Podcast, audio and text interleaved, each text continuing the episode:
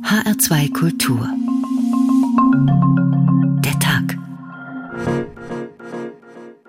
Mit Dirk Wagner herzlich willkommen. So ein geiles Schneewetter. In den 80er Jahren hatten wir das letzte Mal so viel Schnee. Etwa einen halben Meter. Das sind wir hier in den Straßenlanglauf gefahren. Und jetzt freue ich mich, dass wir das mal wieder erleben dürfen. Das sind diese unendlichen Weiten des äh, Nordatlantiks und diese Eisflächen, die dann eintauchen in ein mystisches Licht. Schwimmen im kalten Wasser.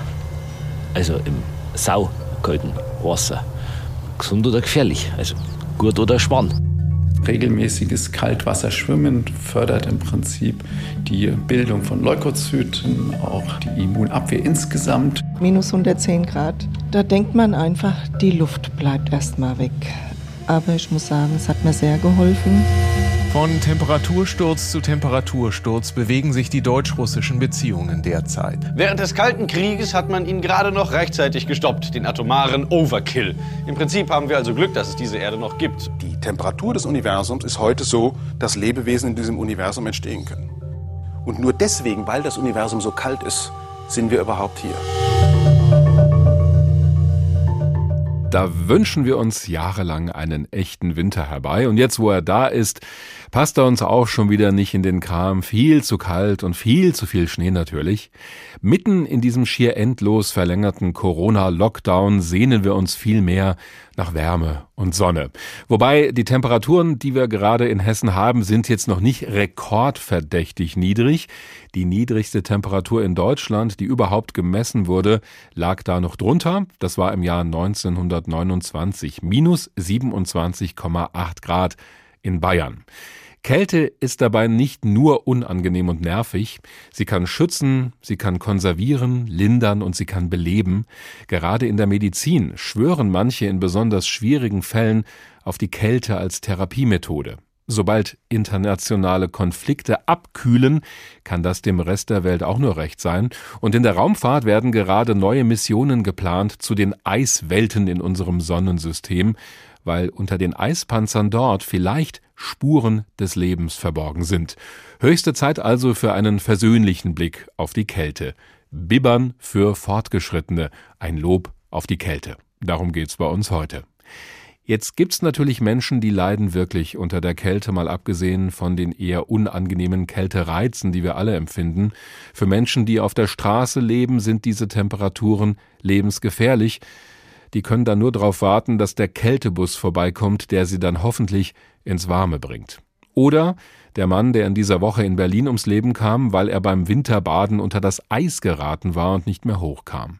Wer es aber richtig anstellt und mit aller Vorsicht ins kalte Wasser springt, der kann beim Eisbaden echte Glücksgefühle erleben. Unser Korrespondent Jan Palokat hat das in Polen beobachtet. Den Reporterinnen der Gazeta Wyborcza merkte man an, wie fremd ihnen das Treiben dann doch noch ist. Walrosse schwimmen da im Warschauer Czerniakowski-See, notierte das Autorenduo, freudig lächelnd, als befänden sie sich an der italienischen Riviera. Ein Kunststück, einen Parkplatz zu finden und Menschenmassen am Strand, in Slippern, Badeanzügen, schrieben sie weiter. Und Warschau Mitte Januar, die Temperatur weit unter Null. Wir freuen uns, dass das Eisbaden immer populärer wird und immer mehr Menschen mitmachen. Ich mache das, um gesund und fit und um jung zu bleiben. Seit fünf Jahren hatte ich keine Grippe mehr. Vielleicht einen Schnupfen, aber nie so, dass ich im Bett liegen musste. Ich empfehle das. Es ist mehr als eine Mode. Experten rätseln, wie aus einer Rand eine Massenerscheinung werden konnte. Liegt es an einem in der Pandemie gestiegenen Gesundheitsbewusstsein und dem Wunsch, dem Virus etwas entgegenzusetzen, solange Impfstoffe knapp sind? Der Kardiologe Łukasz Małek sieht einen anderen Zusammenhang mit der Corona-Krise. Ich habe mir Gedanken gemacht, warum gerade jetzt dieses Phänomen so populär geworden ist und ich denke, es ist teils die Folge der Schließung von Fitnesscentern und Schwimmbädern. Viele Menschen betrachten das Eisbaden als eine Form physischer Aktivität. Sie fühlen sich besser, wobei ich mir nicht sicher bin, ob sie sich wegen des Aufwärmens danach besser fühlen oder wegen des eiskalten Bads. Zweitens ist es eine Form des zwischenmenschlichen Kontakts, der an der frischen Luft zugleich sicherer ist. Und drittens steckt dahinter die Vorstellung, dass Eisbaden die Immunität stärkt. Und das ist, was im Moment alle brauchen.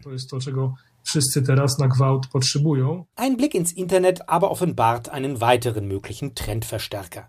Allerorten findet man derzeit Aufnahmen rotwangiger Mutiger, die das Bad bewiesenerweise wirklich gewagt haben. Auch Stars und Sternchen schlossen sich an. Bildet diese Bilderflut den realen Trend nur ab oder verstärkt sie ihn? Kardiologe Mawek hat da einen Verdacht. Heutzutage gibt es den Bedarf, sich unbedingt durch etwas auszeichnen zu müssen, originell zu sein. Und wenn man dann sehr schnell positive Kommentare bekommt, dass man hart ist und so weiter, dann gewinnt man sehr schnell den Eindruck, man könne so zu den Helden unserer Zeit aufsteigen. Doch wird der Trend bleiben oder nur Kennzeichen dieses einen besonderen, ungewöhnlich eisigen Winters sein? Der Psychologe Igor Rottberg teilte im Sender TVN die Eisbader in zwei Gruppen. Diejenigen, die es immer schon taten, weil sie es mögen und keine Fotos davon im Netz hinterlassen. Und die, die sich damit schmücken und ihre Zugehörigkeit zu einer virtuellen Gruppe dokumentieren. Der Wunsch, irgendwo dazuzugehören, sei ein überhaupt grundsätzliches menschliches Verlangen, so der Seelenforscher. Heißt, Fällt erst die Zahl der im Internet erkennbaren Eisbader wieder unter eine kritische Grenze, werden auch die Mitläufer wieder im Trockenen sitzen bleiben und die wirklich Überzeugten wieder unter sich sein. Sie dürften dann auch wieder leichter einen Parkplatz am Warschauer Tscherniakowski-See finden. Diese Reportage wurde uns eiskalt serviert von unserem Mann in Warschau, Jan Palokat. Ganz so kalt war das Wasser nicht, in das sich Andri Wirsig gestürzt hat. Er ist nicht etwa Extremsportler von Hause aus, sondern hat einen ganz normalen Beruf, aber er hat es geschafft, die sogenannten Oceans Seven zu bewältigen.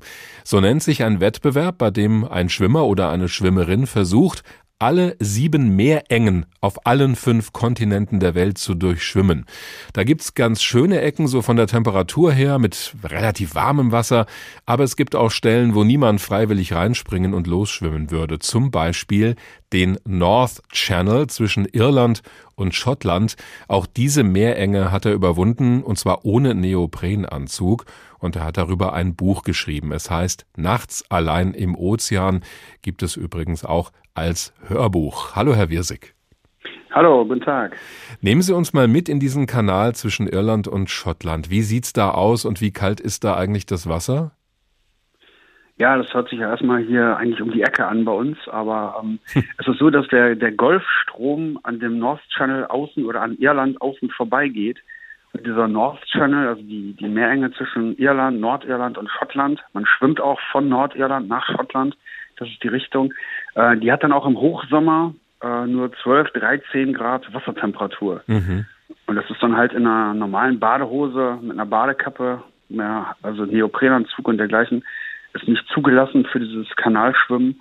Ähm, es ist schon eine harte Herausforderung und jenseits jeder Komfortzone und halt auch nicht ungefährlich. Also man muss sich darauf einlassen und natürlich auch vorbereiten. Wie lange waren Sie da unterwegs, bis Sie das andere Ufer erreicht haben? Ich war knapp über zwölf Stunden unterwegs. Puh. Bei eben dieser Temperatur. Und ähm, ich habe mir mal von einem Arzt sagen lassen, dass ein normaler, normal veranlagter Mensch so bei solchen Wassertemperaturen in der Badehose so zwischen 30 und 90 Minuten überleben kann. Boah. Aber ich bin jetzt kein Ausnahmemensch, aber das zeigt einfach nur, wo man sich hinbringen kann, wenn man das möchte, weil ich, ich bin davon überzeugt, dass unsere Vorfahren einfach ganz anders an diese Temperaturen gewöhnt waren. Wahrscheinlich. Wir kommen auch gleich noch auf das Training zu sprechen, wie Sie sich darauf vorbereitet haben. Aber äh, ich würde noch mal gerade mit Ihnen im Wasser bleiben. Wie fühlt sich das denn an, wenn die Kälte so langsam aber sicher in alle Ecken reinkriecht? Ja, da gibt es mal diesen, diesen Spruch, den kennen wir ja alle. Wenn es nicht mehr geht, dann hör doch auf.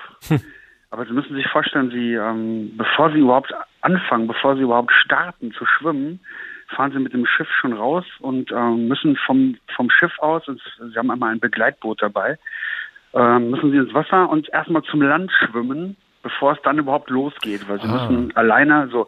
Und da, das geht schon eigentlich. Also da sagt eigentlich schon alles in deinem Körper, in deinem Körper sagt irgendwie, ey, du musst doch sofort raus. Ja, das ist ja Todeszone hier. Ne? Raus, ich, das ist so kalt, ich will hier raus. Und da muss man sich natürlich, also die mentale Komponente ist da halt wirklich hoch. Das, da muss man sich darauf, auf diese Kälte muss man sich einlassen. Dann vor allen Dingen auch über so viele Stunden. Das also auch mental einlassen. Absolut, ja genau. Man darf nicht in Panik geraten, man muss wirklich ruhig bleiben und natürlich in dem Fall auch noch weiter schwimmen, weil es ist natürlich ein Unterschied, ob ich einfach nur im, im, Wasser drin sitze und irgendwie abwarte oder ob ich mich aktiv bewege. Das ist ja nochmal etwas anderes. Aber das Vertrauen sich selbst gegenüber, dass man so etwas schaffen kann, weil man es durch viel Training halt bewiesen hat, sich selber bewiesen hat, ähm, das gibt einem dann die Sicherheit. Ich habe gelesen, dass Sie dann auch angefangen haben zu halluzinieren nach einer Zeit. Äh, das hatte auch mit der Kälte zu tun? Genau, also das war, ich bin in Vorbereitung auf diesen North Channel, da muss man eine, eine Qualifikation erbringen mhm. und also richtig beglaubigt nachweisen, dass man sechs Stunden in, äh, in, in so kaltem Wasser schwimmen kann. Und als ich diese sechs Stunden geschwommen bin, das war in Schottland, in dem Loch Lomond, das ist ja der größte See in Schottland, der unterirdische Quellen hat. Die werden dem Tag so zwischen acht und zehn Grad äh, kalt. Und dort bin ich sechs Stunden eben nur in Badehose geschwommen und äh, dabei bin ich fast verunfallt an dem Tag, weil der Übergang, diese Hypothermie, praktisch diese Unterkühlung, der Übergang Bewusstlosigkeit und natürlich dann das Ertrinken, das ist dann fließend. Und wenn man sich diese ganzen natürlichen Schutzmechanismen wie Zähneklappern, Zittern und, und sowas abtrainiert hat, dann ist es natürlich äh, eigentlich, wenn man so will, auch doppelt gefährlich. Mhm. Äh, deswegen sollte man das auf keinen Fall unterschätzen und niemals alleine ähm, so etwas machen. Man braucht also wirklich Leute dann um sich, in der Nähe, die auf einen achten, weil man selber bekommt es dann gar nicht mehr mit. Glaube ich, ein ganz wichtiger Hinweis. Das ist nichts, was man mal eben so im Urlaub machen kann. In der Vorbereitung auf diese Durchquerung des North Channel haben Sie auch im Garten eine Regentonne aufgestellt, dann quasi mit Eiswasser gefüllt und sind dann reingestiegen. Erst 20 Sekunden und am Ende waren es, glaube ich, 20 Minuten. Ich meine, wie haben Sie da den Reflex überwunden, sofort wieder rauszuspringen? Also ich wäre schon längst draußen gewesen, wahrscheinlich nach 10 Sekunden, wenn überhaupt. Ja, ja, das ist natürlich etwas, äh, da, daran, ja, da muss man sich drauf einlassen. Mhm. Und das, ähm, ich habe ja auch über drei Jahre am Stück ausschließlich nur kalt geduscht und mir mit kaltem Wasser die Hände gewaschen. Also ich habe überhaupt kein kaltes Wasser an mich rangelassen. Allerdings, das muss ich auch sagen, ich bin nicht einer dieser Eisschwimmer. Mhm. Ähm, also ich bin jetzt nicht irgendwie im, halb zugefrorenen Baggersee da, ich habe irgendwie Runden gezogen, weil das in meinem Ziel, also die Ocean Seven zu schwimmen und diese extrem kalten Kanäle, North Channel haben wir gerade darüber gesprochen, aber auch Cook Strait in Neuseeland, was auch zu den Ocean Seven gehört. Also die Meerenge zwischen den zwei Neuseeland-Halbinseln, die gehört auch dazu. Auch extrem kaltes Wasser bei 13 Grad. Und ähm, ich habe mich ausschließlich darauf vorbereitet, in dem kalten Meer zu schwimmen über so viele Stunden. Das ist nochmal etwas anderes. Ich kann mir auch vorstellen, wenn ich jetzt nur gegen die Kälte anarbeite und sie quasi zu meinem Feind mache, auch mental, dann geht das wahrscheinlich schief. Also war die Kälte dann doch auch so eine Art Partner für Sie oder wie müssen wir uns das vorstellen? Ja, das ist sehr gut erklärt von Ihnen. Also genau so kann man sich das vorstellen. Das gilt übrigens also nicht nur für die Kälte, die Temperaturen, das gilt in meinem Fall eigentlich für den gesamten Ozean. Man kontrolliert dort draußen als Mensch nichts, wenn man mitten in der Nacht beispielsweise zwischen zwei Hawaii-Inseln schwimmt, Mutterseelen alleine, im Dunkeln auch noch äh, in völliger Finsternis. Also man ist eigentlich dem Ozean wie völlig ausgeliefert mit seinen Strömungen, mit dem maritimen Leben, was dort gibt, die Quallen und so weiter. Die gehören dorthin, die leben dort und das ist deren Heimat und ich als Mensch, als André Wirs, ich bin nur zu Gast für ein paar Stunden im Meer und überlasse mich natürlich auch ein Stück weit im Ozean und äh, darauf muss man sich einlassen und voll, auch auf die Kälte. Gegen irgendetwas zu kämpfen, ja, das findet nur im Kopf statt, man kann dort gar nichts bekämpfen. Dieser Umweltaspekt, der spielt bei Ihnen auch eine Rolle, haben wir gelesen. Aber ich, ich stelle mir vor, wenn Sie jetzt rausgehen in die Kälte zum Beispiel in diesem Winter, also spüren Sie die dann auch noch, so wie wir alle, oder haben Sie sich das dann wirklich abtrainiert? Ja, also das ist, äh, werde ich äh, belächelt äh, von, von den Leuten hier und meine Freunde haben sich schon dran gewöhnt. Also ich habe gar keine richtig dicke Jacke. Ich laufe einfach hier herum. Ich jogge auch jetzt bei solchen Temperaturen bei minus 10 Grad, also in kurzer Hose und T-Shirt, wow. ohne Handschuhe und habe auch keine kalten Hände. Also ich habe einfach ähm, mich da total, ich, ich, liebe es irgendwie auch, irgendwie, wenn es kalt ist. So. Das, ja. äh, ich habe mich da total darauf eingelassen und auch ein Stück weit das mit der Kälte adaptiert. Also das ist, ähm, hat sich so ergeben. Aber das hat Jahre wirklich gedauert. Also das darf man ja auch nicht vergessen. Das kommt nicht von heute auf morgen. Dankeschön für diese tollen Einblicke in dieses außergewöhnliche Erlebnis, das Sie mit uns gerade geteilt haben. Der Extremschwimmer Andri Wirsig über seinen Kampf gegen die Kälte beim Durchschwimmen eines Kanals zwischen Irland und Schottland. Alles übrigens nachzulesen und auch nachzuhören. Das gibt's auch als Hörbuch in diesem Buch, das sich da nennt Nachts allein im Ozean. Höchste Zeit an dieser Stelle für ein bisschen Wärme als Gegengewicht zu den Minustemperaturen da draußen, wenn auch nur musikalisch.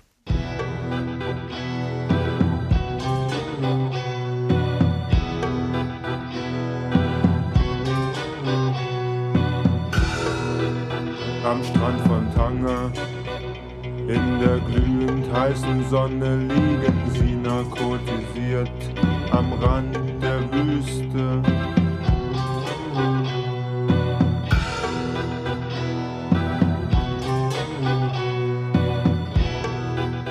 Der Sand ist weiß, kein Schatten weit und breit, die Cola kocht, man liegt im eigenen Schweiß.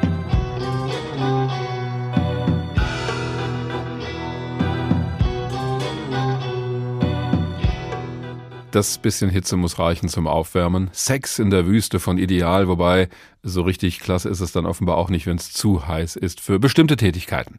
Jetzt drehen wir das Thermostat auch wieder runter. Bibbern für Fortgeschrittene. Ein Lob auf die Kälte, so haben wir die Ausgabe heute genannt. Gerade im Moment haben wir allen Grund, die Kälte mal so richtig lieb zu haben, denn die hilft uns beim Kampf gegen die Corona-Pandemie.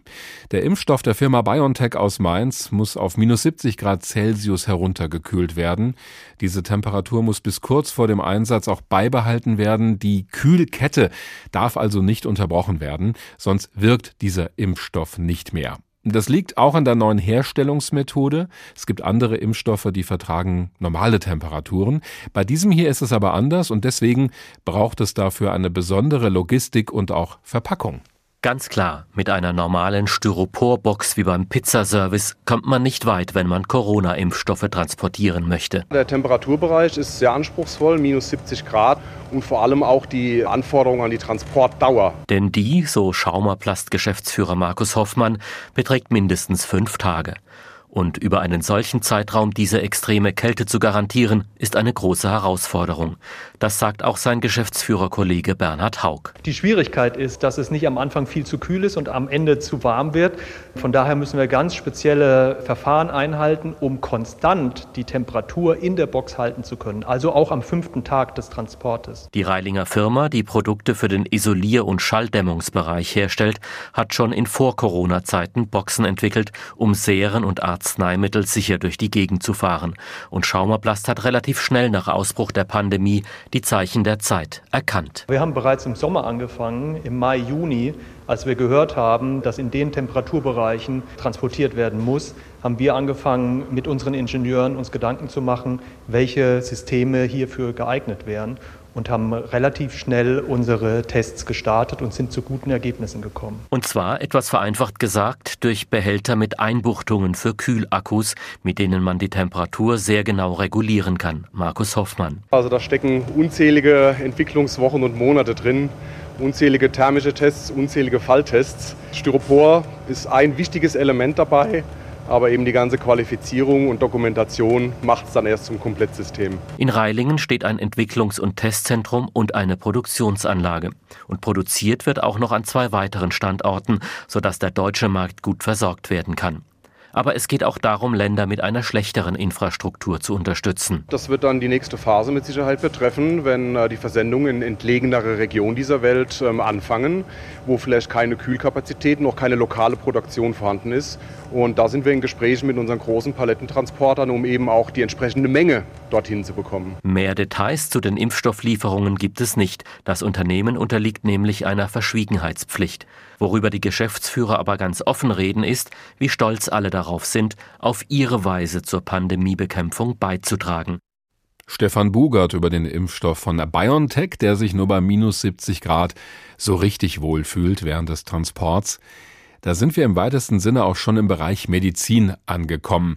Jetzt soll ein Impfstoff uns ja davor bewahren, dass wir überhaupt erst schwer krank werden, bei einer Infektion mit dem Coronavirus zum Beispiel.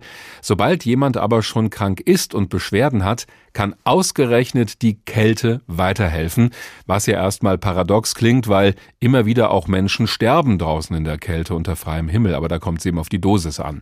Dr. Christoph Blee ist Oberarzt am Klinikum in Erlangen und dort Leiter der physikalischen Therapie. Schönen guten Abend. Guten Abend.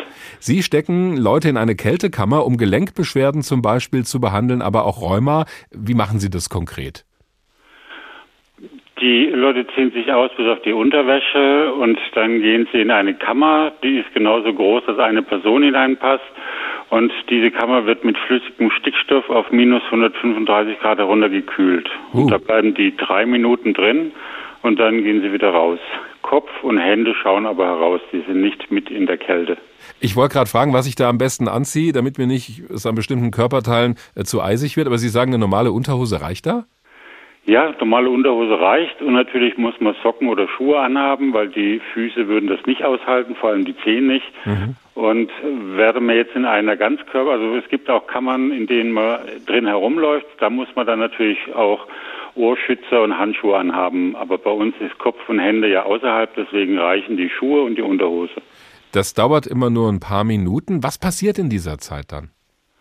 Es gibt da zwei Effekte. Der erste Effekt ist eine sofortige Schmerzlinderung, weil Temperatur und Schmerz über dieselben Nervenschaltstellen geschaltet werden und die Temperatur ist schneller und dann ist vereinfacht gesagt die Leitung blockiert, wenn der Schmerz kommt. Deswegen und funktioniert auch dieses Eisspray beim Fußball. Ja, das ist ein ähnlicher Mechanismus. Da wird allerdings lokal die Nerven betäubt. Bei uns geht es dann mehr über die Umschaltstelle. Aber im Grunde ist es ein ähnlicher Mechanismus, ja. Und die zweite Wirkung ist, dass bei wiederholten Reizen eine Stoffwechselveränderung stattfindet und Entzündungsstoffe im Körper blockiert werden und deswegen dann es längerfristig zu Schmerzlinderungen kommt. Wie lange muss so eine Therapie dann dauern? Also klar, jeweils bei der einzelnen Anwendung nur ein paar Minuten, aber wie lange geht das dann insgesamt? Empfohlen wird, dass man so zwischen 10 und 20 Anwendungen macht in relativ kurzer Zeit, das heißt zwei bis dreimal die Woche als Startbehandlung. Danach muss man dann schauen, ob man immer wieder so eine Serie macht oder ob man kontinuierlich im Zwei-Wochen-Rhythmus eine Behandlung wiederholt, um den Erfolg zu halten. Ich habe schon so zwei Stichworte genannt. Was sind denn Krankheiten, die Sie so behandeln können? Es sind alle Autoimmunerkrankungen, dazu gehören ebenso Krankheiten wie Rheuma oder chronische entzündliche Darmerkrankungen, MS gehört dazu, Parkinson wird behandelt, auch chronische Schmerzen, Fibromyalgie, das sind so die typischen Sachen, die in der Kältekammer behandelt werden. Äh, wenden Sie eigentlich auch so ein Eisbad an, also die berühmte Kältetonne? Nee, das ähm, wird bei uns nicht angewendet. Da ist dann auch der Effekt ein anderer, weil man ja im Wasser Konvektion hat, während es bei uns nur Strahlung ist, trockene Kälte. Hm. Minus 130 Grad kann man nur aushalten, weil es ganz trocken ist, ohne jede Flüssigkeit und ohne Wind. So wie in der Sauna. Dampfsauna kann nicht so heiß sein wie eine finnische Sauna. Ah ja, genau. Ja, das ist auch anders. Also man würde ja auch nicht in kochendes Wasser springen. Der Wasserdampf genau. in der genau. Sauna hat aber schon die entsprechende Temperatur. Ähm, jetzt könnte ich mir vorstellen, dass das alles auch im Leistungssport ein Riesenthema ist. Also klopft da auch mal Bayern München bei Ihnen an? Ähm, es wird im Leistungssport schon länger angewendet. Die brauchen allerdings alle nicht mehr bei uns anklopfen. Große Vereine haben alle selber so eine Kältekammer und wenn, vor allem wenn Spieler verletzt sind, werden die zur Regeneration nach den Trainingseinheiten immer in die Kältekammer gesteckt, sodass die Erholungsphase wesentlich kürzer ist und die wesentlich schneller wieder auf dem Platz sind. Gut, Sie sitzen auch in Nürnberg, da war Bayern München vielleicht jetzt ein schlechtes Beispiel. ähm, es gibt ja auch Fälle, und das sind andere Anwendungen, in denen Patienten in eine lebensgefährliche Situation gekommen sind, weil zum Beispiel die Hauptschlagader platzt, habe ich gelesen, oder auch nach einem Herzstillstand. Und dann werden die in der Klinik erstmal komplett runtergekühlt, also der gesamte Körper. Das ist aber eine andere Form der Anwendung. Das ist eine andere Form. Da will man auch ein anderes Ziel erreichen. Da wird innerlich gekühlt mit Flüssigkeiten, die man infundiert, und dann wird die Körperkerntemperatur herabgesetzt, um den Stoffwechsel zu bremsen. Bei der Kälte, die wir anwenden, bleibt der Körperkern immer gleich warm. Also das eine ist, ich gehe auf eine bestimmte Erkrankung, auf ein bestimmtes Symptom und das andere, was ich meinte, ist gerade, äh, dass der gesamte Körper runtergefallen wird, um ihm erstmal Zeit zu gewinnen wahrscheinlich. Genau, man gewinnt dadurch Zeit, der Stoffwechsel ist verlangsamt. Das ist wie wenn jemand im kalten Wasser ins kalte Wasser fällt, dann kann er länger überleben, wie wenn er an der Luft ist, einfach weil da der Stoffwechsel so gebremst wird und der Sauerstoffbedarf gebremst wird, dass dann die Chancen zu überleben größer werden. Also das ist ein anderer Mechanismus und ein anderes Ziel.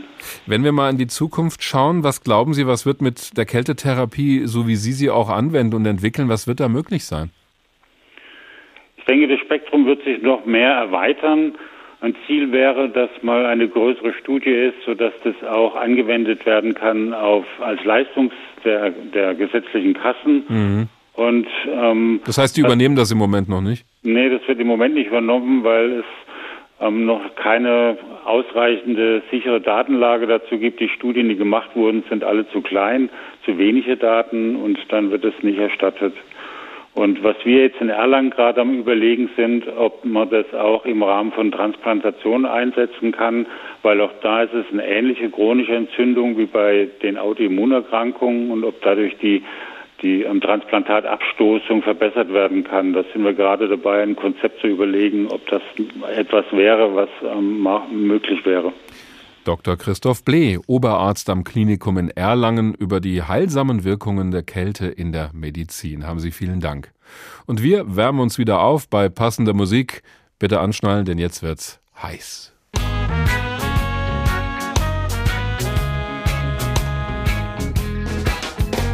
Ich muss total behämmert sein, ich glaub, ich hab mich gerade bewegt. Als ich meinen Luxuskörper in der Hängematte hatte und ich habe wieder lange überlegt. Ich hab ein neues Manifest verfasst und hab ihm etwas mehr Protest verpasst. Jetzt muss es nur noch in die Druckerei, aber die haben heute hitzefrei. Es ist zu heiß.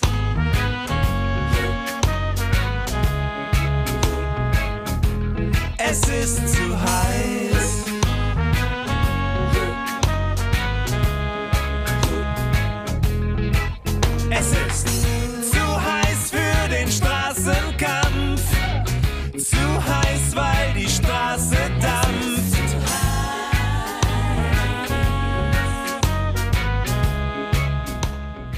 So klingt das vom Farin Urlaub Racing Team. Wenigstens können wir uns akustisch rausbeamen aus diesem eiskalten Winter. Wobei Kälte muss ja nicht immer etwas Schlimmes sein, ganz im Gegenteil. Wir können sogar sagen, dass es die Welt, wie wir sie heute kennen, nur noch gibt, weil etwas Bestimmtes kalt geblieben ist und eben nicht heiß wurde. Das war die Auseinandersetzung zwischen den beiden Supermächten damals, die USA auf der einen Seite und auf der anderen die Sowjetunion. Da gab es zwar auch heiße Phasen, aber im Großen und Ganzen war es eben ein kalter Krieg. Lisa Muckelberg aus unserer Politikredaktion erklärt, wie es dazu gekommen war damals, und sie beginnt mit dem Zitat eines ehemaligen Präsidenten der USA. I believe that it must be the policy of the United States to support free peoples who are resisting attempted subjugation by outside pressures. I believe that we must assist free peoples to work out their own destinies in their own way. So hat alles angefangen. Das war der amerikanische Präsident Harry Truman 1947. Er sichert den freien Völkern die Unterstützung der USA zu, gegen die versuchte Unterdrückung von außen. Mit außen meint er die Sowjetunion und damit sind die Fronten im Kalten Krieg klar. Ost gegen West, die Sowjetunion gegen die Vereinigten Staaten. Über 40 Jahre ging der Kalte Krieg, mal kälter und auch mal heißer, bis kurz vor einen Atomkrieg. Wie kam es überhaupt zu der Feindschaft zwischen den Weltmächten? Im Zweiten Weltkrieg waren die USA und die Sowjetunion noch auf derselben Seite, geeint durch den gemeinsamen Feind, Nazi-Deutschland. Doch nach Kriegsende zeigen sich die großen Unterschiede zwischen den Staaten. Es ist eine Konkurrenz der Ideologien. Westlicher Kapitalismus auf der einen Seite, der Kommunismus im Osten auf der anderen. Getrennt durch den eisernen Vorhang, mitten durch Europa und mitten durch Deutschland. Von Stettin bis an die Adriaküste, so hat es Winston Churchill, britischer Premierminister, 1946 schon benannt. From Stettin in the Baltic to Trieste in the Adriatic, an iron curtain has descended across the continent. Richtig gefährlich war der Konflikt zwischen West und Ost, weil beide Lager Atomwaffen hatten. Es begann ein Wettrüsten, wie es das noch nie zuvor gab. Die Gefahr eines Atomkriegs war allgegenwärtig. So weit, so kalt dieser Krieg, der auch eine heiße Phase hatte. 1962 die Kuba-Krise. Die Sowjetunion platziert Raketen auf Kuba, nur 200 Kilometer Luftlinie von Florida entfernt. Das ist eine neue Eskalationsstufe. US-Präsident John F. Kennedy reagiert darauf so. Now further action is required. And it is underway. And these actions may only be the beginning. We will not prematurely or unnecessarily risk the course of worldwide nuclear war, but neither will we shrink from that risk at any time it must be faced. Die USA wollen das Risiko eines Atomkriegs nicht unnötig eingehen, aber würden davor auch nicht zurückschrecken, wenn es sein muss. Klare Worte. Und die Further Action, die nächsten Schritte, die Kennedy einleitet? Eine Seeblockade Kubas. Keine Schiffe sollen sich der Insel mehr nähern, vor allem nicht russische, die mit Waffen beladen sind. Genau solche sind aber gerade auf dem Weg nach Kuba, durchbrechen die Seeblockade und drehen im letzten Moment doch wieder um. Die Welt atmet auf. Und die zwei Gegner sprechen endlich miteinander per Telefon. Der heiße Draht zwischen Moskau und Washington läutet eine Phase der Entspannung im Kalten Krieg ein. Nicht so entspannt ist es dagegen an den anderen Fronten auf der ganzen Welt, wo die zwei Weltmächte sich in andere Konflikte einmischen und so Stellvertreterkriege führen. Zum Beispiel in Korea, Angola, Vietnam und Afghanistan. Von kalten Kriegen kann man da übrigens nicht sprechen, und die Folgen dieser Kriege sind bis heute zu spüren. Ende der 1970er Jahre geht es wieder direkt zwischen den USA und der Sowjetunion los. Die Raketensysteme werden erneut und wieder beginnt das Wettrüsten. 1981 ist Ronald Reagan Präsident der Vereinigten Staaten und setzt auf die Taktik, so lange wettrüsten, bis die Sowjetunion pleite ist. Und tatsächlich, der Westen hat finanziell den längeren Atem. 1985 ändert sich außerdem die Außenpolitik der Sowjetunion. Mit Michail Gorbatschow öffnet sich die Sowjetunion nach und nach, und mit dem Fall der Berliner Mauer 1989 fällt auch der eiserne Vorhang. Zwei Jahre später löst sich die Sowjetunion auf und der Kalte Krieg gilt offiziell als beendet. Spannungen zwischen den beiden Mächten zeigen sich aber bis heute. Der Kalte Krieg, der Cold War, das ist ein feststehender Begriff bis heute und er sagt auch etwas aus über die Temperatur dieses Konfliktes damals und auch über das diplomatische Klima in dieser Ära. Dr. Matthias Dembinski ist Fachmann für das Thema europäische Sicherheit bei der Hessischen Stiftung Friedens- und Konfliktforschung, kurz HSFK. Schönen guten Abend. Hallo, guten Abend. Ist denn ein kalter Krieg immer besser als ein heißer? Also wenn man mit dem heißen Krieg meint, dass dann geschossen wird, dann würde ich sagen, ist der Zustand des Nichtkrieges immer besser als der Zustand des Krieges. Und das ist ja auch das Ziel von diplomatischen Bemühungen, dass man also im Vorfeld miteinander spricht und eine mögliche Eskalation rechtzeitig auch erkennt, um dann am Ende ja vielleicht sogar einen Krieg zu vermeiden. Wenn Sie in der Friedensforschung da drauf schauen, gibt es da so eine Skala wie eine Temperaturskala von Beziehungen sehr gut, also eine Art Wärme, die man da spürt, bis hin zu eiskalt, da ist alles abgekühlt. Eine solche Skala gibt es in der Tat. Die kann man ermitteln über, über Ereignisdaten. Da wird genau gemessen, welcher Staat macht, macht wem was. Äh, und dann kann man sozusagen diese Ereignisse, etwa die Ausweisungen von Diplomaten oder so etwas, was man im Englischen nennt Show of Force, also die Entsendung eines Kanonenbootes oder aber auch ökonomische Hilfe. Ähm, das kann man sozusagen auf dieser Skala verorten. Mhm. Und dann kriegt man eine sehr fein abgestufte Skala über 61 Stufen, die von sozusagen dem Zustand, dem sehr frostigen Zustand stand kurz vor dem Krieg bis hin zu einer sehr warmen und freundlichen Beziehung reichen. Dann fangen wir mal auf der wärmeren Seite an in diesem Beispiel. Was sind so die ersten Stufen, wo es beginnt, frostig zu werden? Also was konkret passiert da zwischen zwei Staaten? Naja, frostig, also auf der Beobachtungsebene erstmal, wenn wir uns diese Ereignisse anschauen. Frostig wird es etwa, wenn Wirtschaftsbeziehungen nicht ausgebaut werden wenn Kooperation nicht fortgeführt wird, wenn beide Seiten sich in Protestnoten Vorwürfe machen, wenn Botschafter eingestellt werden. Mhm. Sozusagen, dann ist es auch im diplomatischen Bereich und das kann dann aber sehr schnell weitergehen. Etwa äh, über die Verhängung von Wirtschaftssanktionen bis hin zu ersten militärischen Signalen, die andeuten sollen, dass dieser Konflikt auch eine militärische Dimension haben könnte. Kann das auch ein Manöver sein, das ich irgendwo ausübe, um dem anderen zu zeigen, Achtung, wir haben die Stärke, die militärische, um loszuschlagen? Das ist ein ganz klassisches Instrument, dass man zunächst einmal ein Manöver macht. Das macht Russland regelmäßig, das macht die NATO in letzter Zeit auch wieder verstärkt um zu zeigen, einmal dem anderen die eigene Stärke zu demonstrieren, aber auch sozusagen Abwehrbereitschaft und möglicherweise tatsächlich militärische Optionen vorzuführen. Das Einbestellen eines Botschafters haben Sie genannt, das ist das eine. Wir sehen aber gerade beim Konflikt der Europäischen Union mit Russland, dass das ja schon weitergeht. Also da weist Russland schon Diplomaten der Europäischen Union aus aus verschiedenen Ländern und umgekehrt hat ja Deutschland jetzt auch einen russischen Diplomaten nach Hause geschickt. Wo würden Sie das einordnen auf dieser Skala? Das ist natürlich äh, schon ein eine weitergehender Schritt über die, über die reine Einbestellung des Botschafters hinaus. Aber auch das Ausweisen von Botschaftern ist noch innerhalb des normalen diplomatischen Geschäftes. Mhm. Also auch das sieht man öfter, dass Länder Botschafter ausweisen, seien sie, weil die im Verdacht stehen, äh, geheimdienstliche Tätigkeiten zu vollführen oder sei es, weil man mit diesem Schritt deutliche Unzufriedenheit mit der anderen Seite signalisieren möchte. Dann drehen wir doch die Temperatur noch ein bisschen weiter runter, um vielleicht bei diesem Beispiel zu bleiben.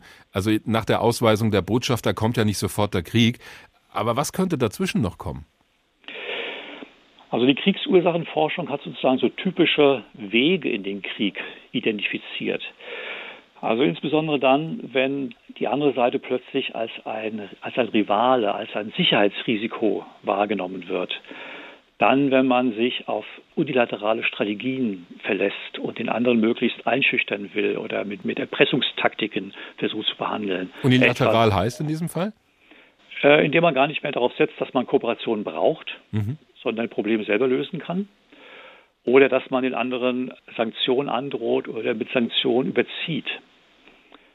Und die dritte Dimension, die hier schließlich eine Rolle spielt, das ist dann, wenn wir, wenn etwas passiert, was man in der Politikwissenschaft Polarisierung nennt. Normalerweise haben ja Staaten immer, sie haben gemeinsame Positionen, gemeinsame Interessen und sie haben gegensätzliche Interessen. Und wenn plötzlich in diesen Prozessen diese gemeinsamen Interessen verdrängt werden und dann am Ende bloß noch eine einzige Konfliktkonstellation sozusagen in der Wahrnehmung der Akteure erscheint, dann, wie gesagt, dann ist diese Polarisierung passiert und dann ähm, wird es schon ein bisschen gefährlicher. Welche Rolle spielen dabei Feindbilder? Ich glaube, sie spielen natürlich eine große Rolle, bei, vor allen Dingen bei der Mobilisierung hm. in diesem Konflikt. Also ich dämonisiere also, den anderen dann. Ich, ich, dämonisiere den anderen. Das hat, wie gesagt, das, das ist sozusagen, da wird erst auch die eigene Bevölkerung vorbereitet auf eine Konfrontation. Die eigene Bevölkerung wird dann auch dadurch versucht zu erklären, warum die frühere Kooperation, die ja viele Leute sozusagen reicher gemacht hat, besser gestellt hat, warum die nicht mehr funktioniert, warum die nicht möglich ist, warum die abgebrochen werden muss. Hm. Wenn wir die Temperatur jetzt immer kälter drehen in diesem Bild, gibt es irgendwo einen Punkt, wo es irreversibel zu einem Krieg führt, also wo keine der beiden Seiten mehr zurück kann? Also ich glaube, irreversibel ist es nie. Mhm. Sogar, sogar in der Kuba-Krise, wo ja bereits die russischen Schiffe auf die amerikanische Blockade zufuhren, auch da war es nochmal möglich gewesen, das Ruder herumzureißen und äh, die Konfrontation, die offene Konfrontation abzuwenden. Also von daher ist es irreversibel nie, aber es gibt natürlich bestimmte Sackgassen oder bestimmte Eskalationsdynamiken, die besonders gefährlich sind. Zum Beispiel? Also beispielsweise sozusagen vor dem Ersten Weltkrieg als beide Seiten auf Offensivstrategien setzten und die ab einem bestimmten, ab einem bestimmten Zeitpunkt denn ihre Mobilisierungspläne ablaufen lassen mussten. Ah ja. Also dass ein ja, Automatismus in Gang kommt. Da kommen ja sozusagen so, dann spielen so Automatismen eine Rolle. Ja. Und die, die dann noch sozusagen aufzufangen und anzuhalten, das ist dann politisch schwer. Weil wir das jetzt immer so als negativ beschrieben haben, wenn die Beziehungen zwischen zwei Staaten abkühlen, kann es auf der anderen Seite auch einen positiven Effekt haben, wenn zwei Staaten sich erstmal mehr auf Distanz begegnen und dann vielleicht sich wieder annähern? Also das wird in der Friedensforschung diskutiert. Eine Friedensstrategie, so paradox das klingen mag, ist zunächst einmal auch Dissoziation, Trennung mhm. tatsächlich. Mhm. das kann in der Theorie funktionieren, das ist praktisch oftmals gar nicht so einfach, weil Ereignisse dazwischen kommen können, die keine der beiden Seiten wollten, kontrollierten, die dann aber trotzdem von beiden eine Reaktion erforderlich macht und sozusagen diese alten Konfliktgegenstände wieder mobilisiert. Die Einschätzung von Dr. Matthias Dembinski von der Hessischen Stiftung Friedens- und Konfliktforschung, kurz HSFK. Haben Sie besten Dank. Bibbern für Fortgeschrittene, ein Lob auf die Kälte. Darum geht's bei uns heute.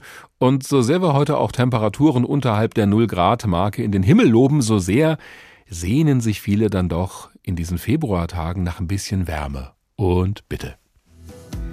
36 Grad und es wird noch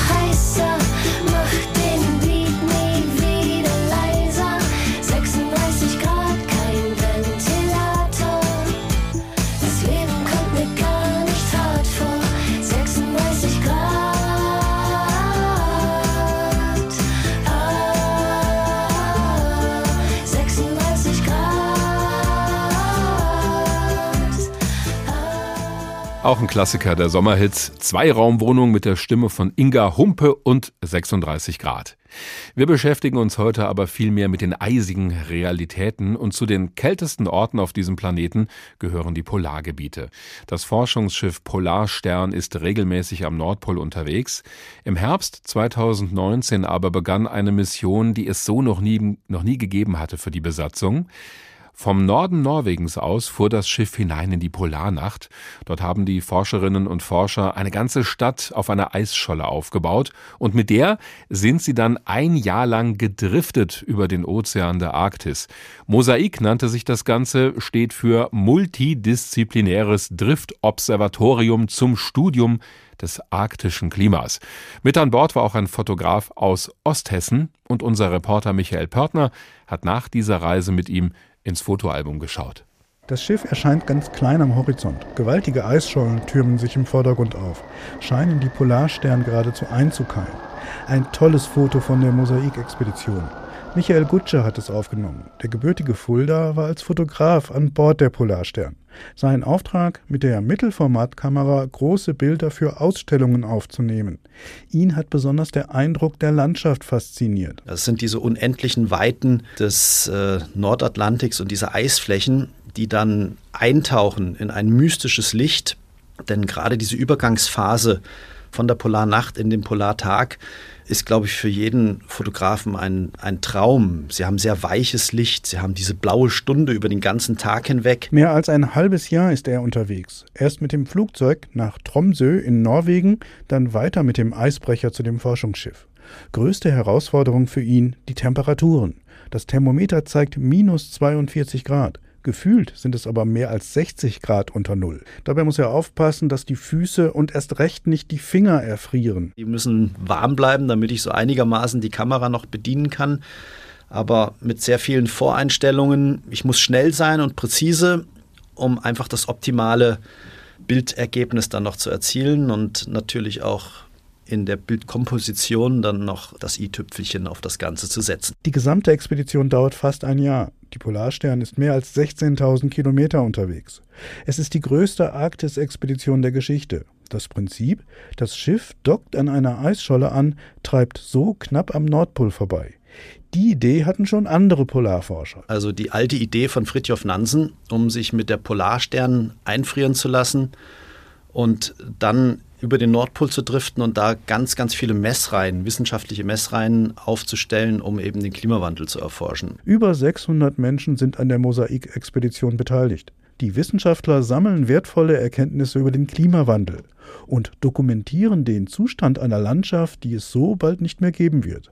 Der Leiter der Expedition, Markus Rex, formuliert es so. Wenn man in dieser weiten Eislandschaft steht, bis zum Horizont und 1000 Kilometer dahinter noch tiefgefrorene, weite Eislandschaft in der Dunkelheit. Und wir stehen im Licht unserer eigenen Stirnlampe in einer kleinen Blase aus Licht, eigentlich relativ verloren in der Arktis. Da wird einem bewusst, wie groß und wie weit dieses Eis sich tatsächlich erstreckt. Im Sommer haben wir dann gesehen, wie das Eis großflächig aufgeschmolzen ist. Wir haben gesehen, wie das Eis verschwindet, wie wirklich das Eis stirbt. Wenn der Klimawandel auch nur annähernd so weitergeht, wie es über die letzten Jahrzehnte stattgefunden hat, dann wird das arktische Meereis im Sommer in wenigen Jahrzehnten komplett verschwunden sein. Wir haben im Moment noch ein ganz kurzes Zeitfenster von einem Jahrzehnt oder sowas, in dem wir versuchen können, das Steuer noch rumzureißen, um die Wahrscheinlichkeit zu erhöhen, dass wir das arktische Eis erhalten können.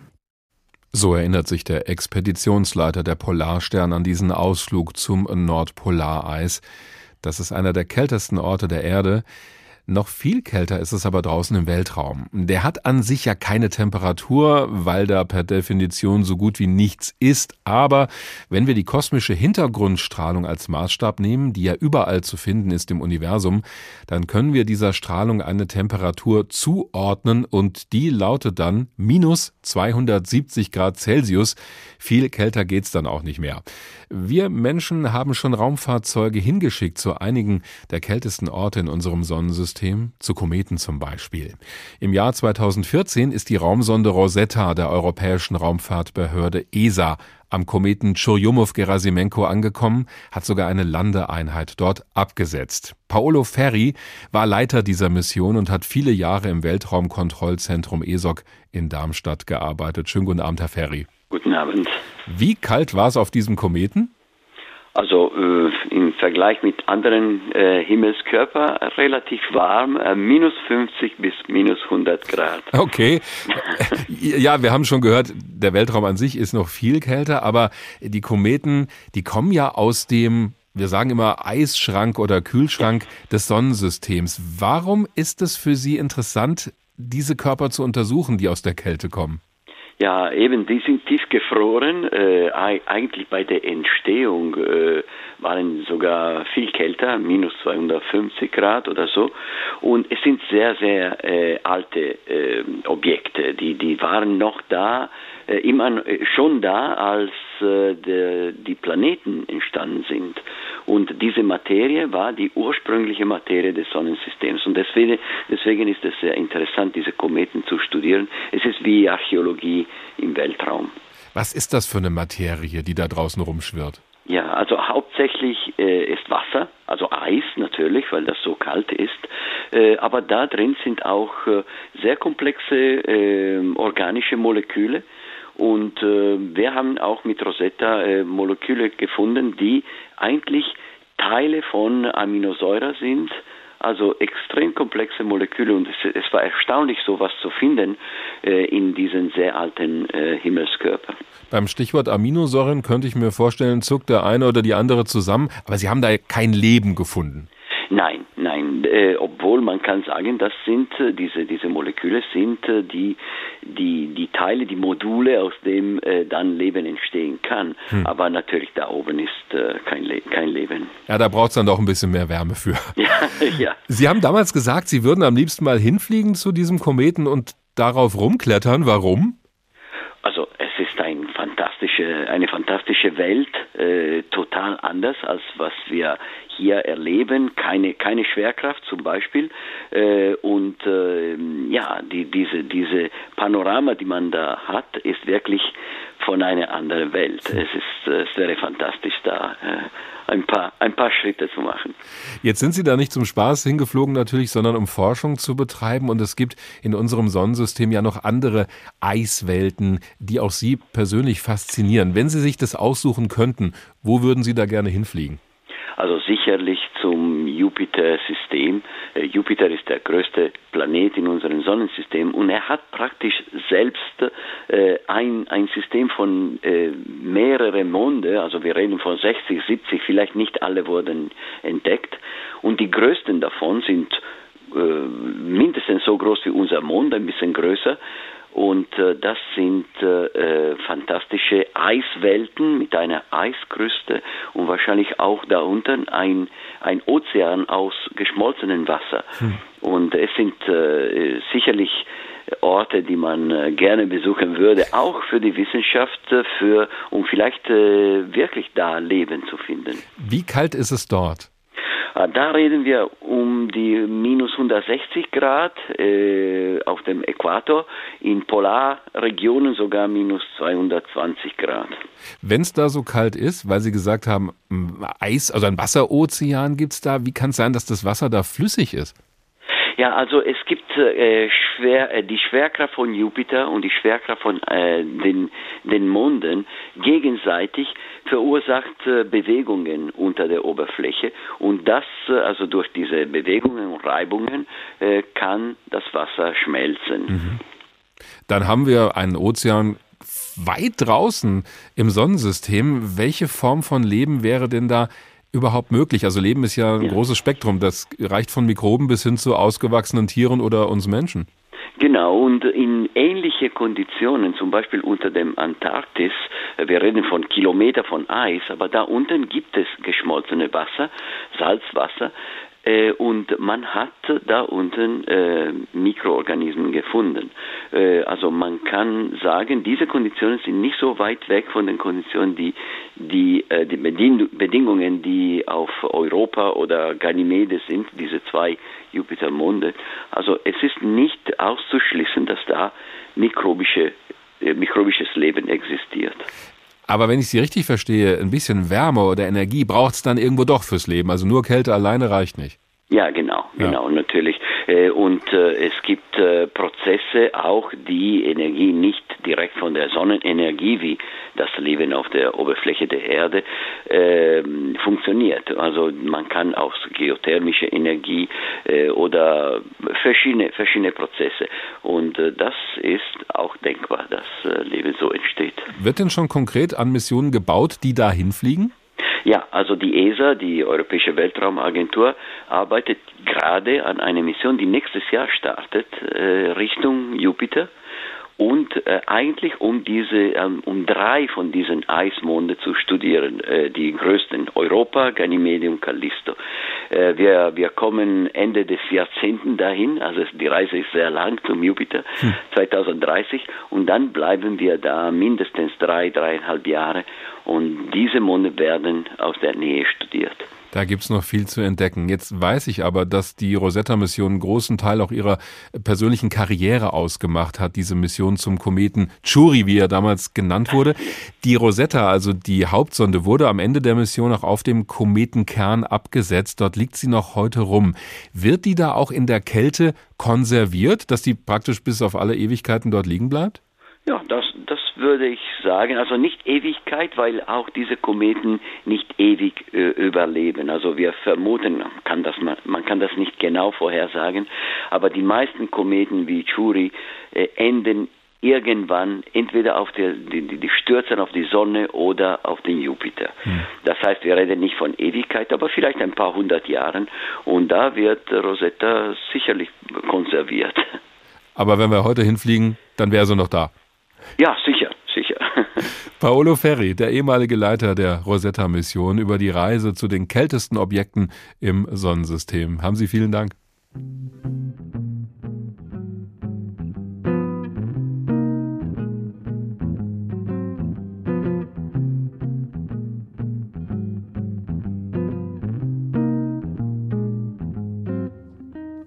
Bibbern für Fortgeschrittene, ein Lob auf die Kälte. So hieß der Tag heute in H2 Kultur. Das Team in dieser Woche sagt Dankeschön fürs Zuhören, als da wären Uwe Berndt, Angela Fitsch, Karin Fuhrmann, Dorothea Schuler, Ulrich Sonnenschein, Birgit Spielmann und mein Name ist Dirk Wagner. Bis bald, ganz egal bei welcher Temperatur.